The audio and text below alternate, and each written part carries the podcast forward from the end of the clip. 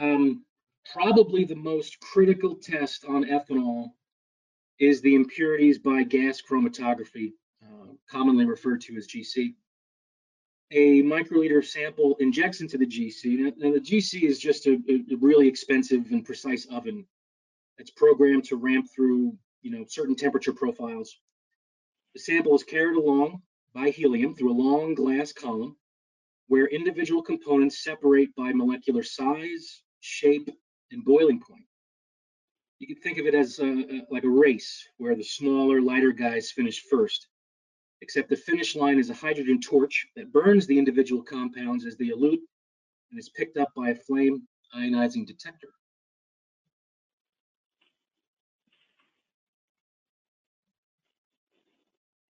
Now here's an example of uh, what a GC run looks like. The larger the peak, the more the impurity is present in the sample.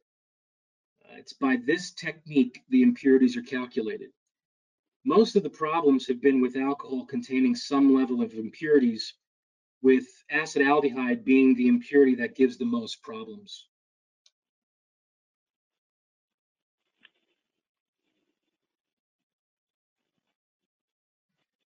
Numerous other impurities might be present in the ethanol, which contributes to a noticeably foul odor.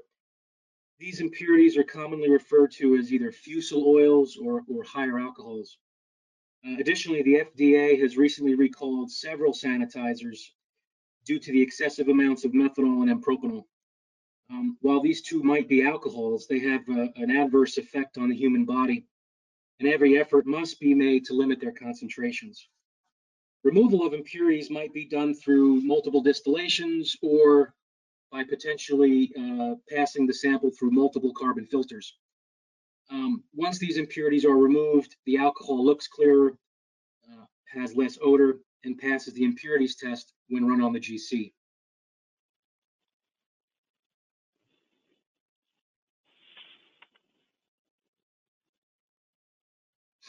Um, as our discussion focused primarily on the base alcohol used for sanitizer production, it's important to note that we can also analyze the finished sanitizer to determine that it has the right alcohol, either ethanol or IPA, and that it's certainly at the right concentration.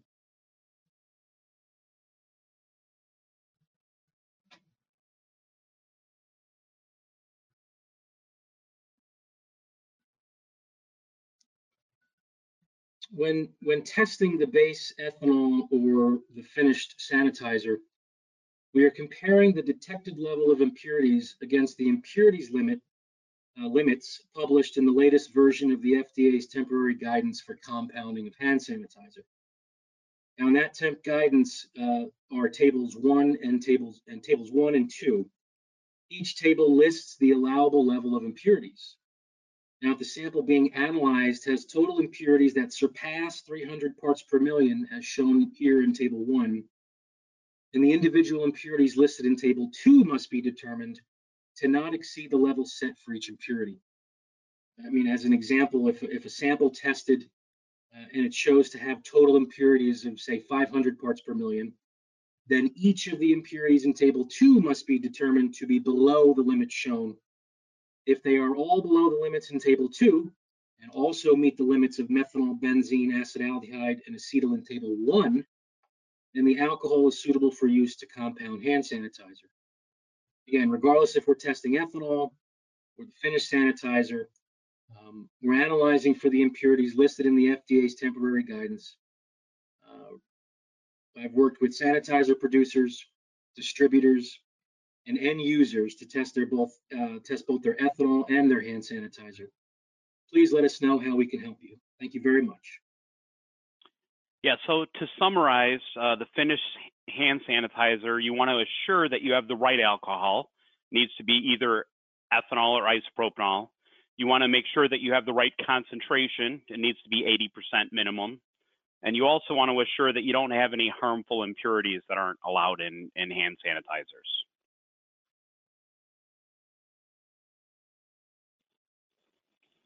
So did we get any uh, questions during during this? Yes, Scott, we have received some questions through the seminar. If you don't, if you have not sent them yet, you can do so now.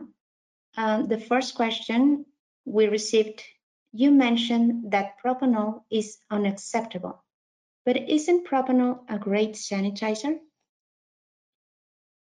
Uh, yes, so we got to make sure that you know that N-propanol and isopropanol are different compounds. So uh, even, you know, Wikipedia mentions that uh, N-propanol can be used along with ethanol and isopropanol in hand sanitizer, but that's not really correct. While N-propanol is a great sanitizer and is used for uh, sanitizing industrial equipment, uh, the FDA has published that it is not allowed in in hand sanitizer. Uh, N-propanol happens to be four times more powerful than ethanol as a central nervous uh, central nervous system depressant. So uh, the FDA is concerned that children might ingest it and, and die. So the FDA has deemed it's not allowed for use in hand sanitizers, and you can only use ethanol and isopropanol as the active ingredient for hand sanitizers. Thank you. You mentioned testing protocols for ethanol, but not IPA. Are the tests for IPA the same? Um, not quite the same. Um, so IPA has similar USP requirements, uh, testing requirements as ethanol. Uh, testing of IPA includes the GC impurities, uh, similar to ethanol, but the impurities that are detected and identified are, are, are different than ethanol. The, the, ones that are identified are typically found in IPA and would be unwanted on your skin. Uh, other tests include residue of, on evaporation, which is the non-volatile matter, uh, specific gravity, acidity as acetic acid, um, refractive index, which is a uh, an identification test, uh, and water content.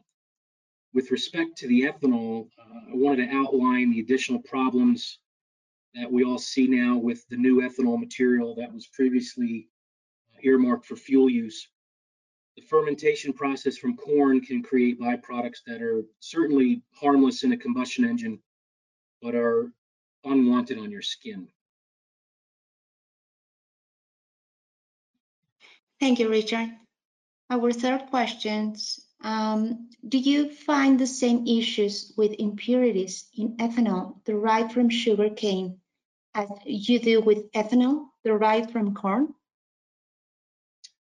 Uh, that's a good question. Uh, no, actually. Uh, in my experience, the ethanol um, that I know of that has been derived from sugarcane, uh, typically of Brazilian origin, I haven't seen the same issues with impurities. Um, so if you're, you know, if you're a sanitizer producer and you have the means to procure some ethanol derived from sugarcane, chances are you're not going to run into the same issues with uh, impurities. Um, and on top of that, actually, the the you know the alcohol doesn't have the typical fermented odor uh, caused by the higher alcohols in the fusels that corn-derived ethanol has.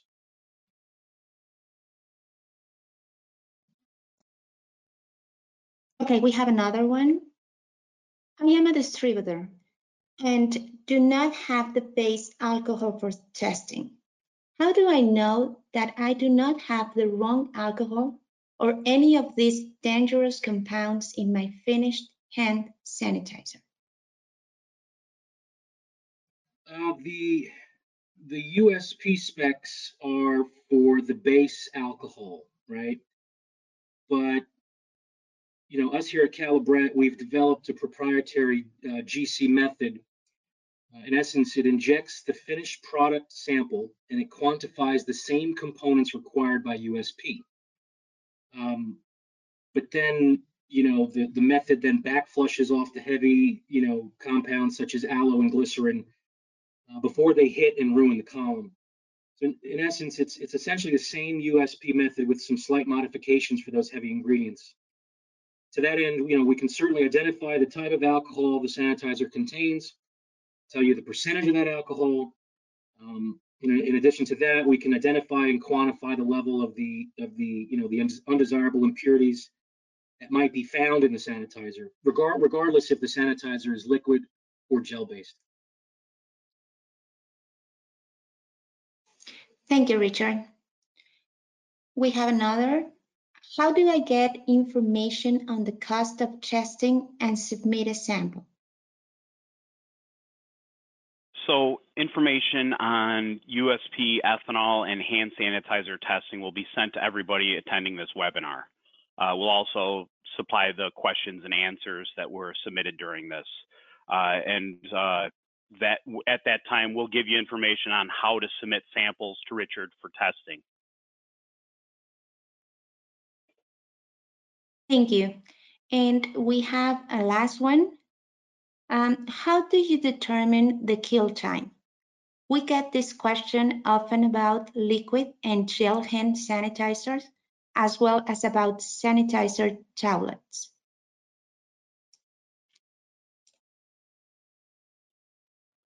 You said the kill time?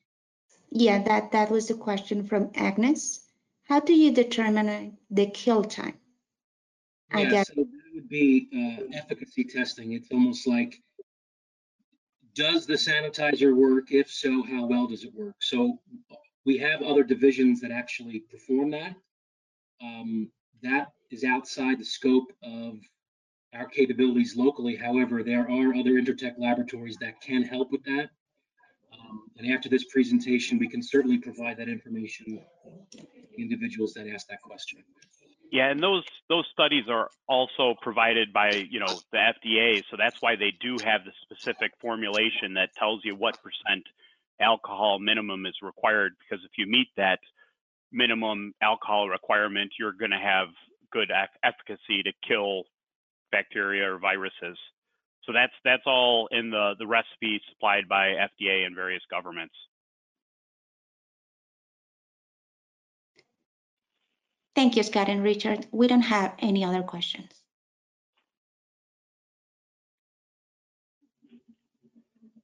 So thank you for taking the time to join our webinar. Lastly, don't forget to check your email in the next few days for a link for the recording.